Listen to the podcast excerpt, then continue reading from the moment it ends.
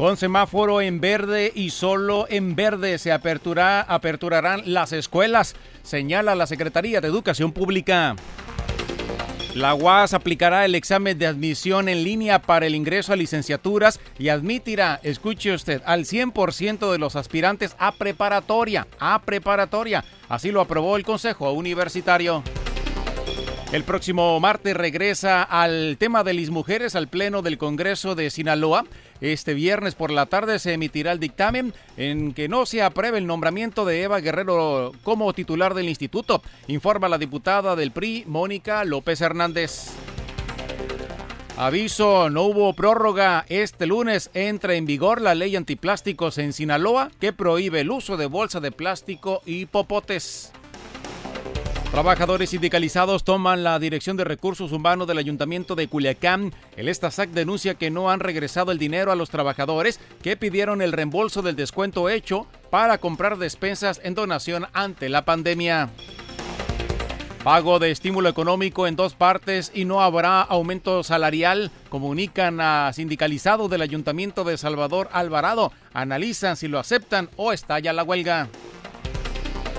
Hablando de inconformidades, se manifiestan ministerios públicos, peritos y policías investigadores en Palacio de Gobierno. Tienen un año esperando a que el gobierno de Sinaloa les otorgue plazas en la Fiscalía General del Estado.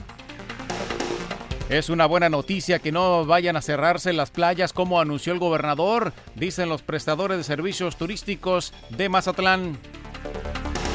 Truenan comerciantes en contra del ayuntamiento de Ahome debido a que los funcionarios brillan por su ausencia en horas de trabajo. El presidente de la ACOM, Héctor Alal, refiere que acudieron a Palacio para ponerse de acuerdo con la nueva forma de operar a partir de mañana, pero no hubo quien los atendiera.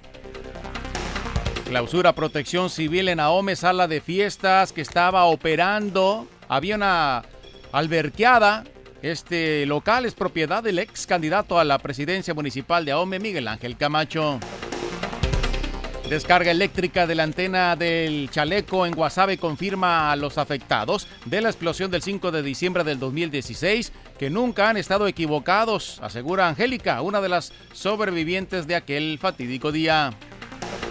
Siguen proliferando los casos de maltrato animal de mascotas. En las últimas dos semanas se tienen varias denuncias de perros envenenados, encadenados y otro tipo de abusos en los mochis.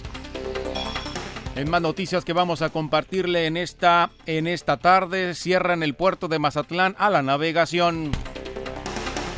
Registra la Junta de Sanidad Vegetal del Valle del Fuerte el acabamiento de 50 hectáreas de maíz a punto de trillarse producto de los intensos vientos registrados la noche del miércoles. Además, 7% del total de la superficie de mango a punto de corte también resultó afectado.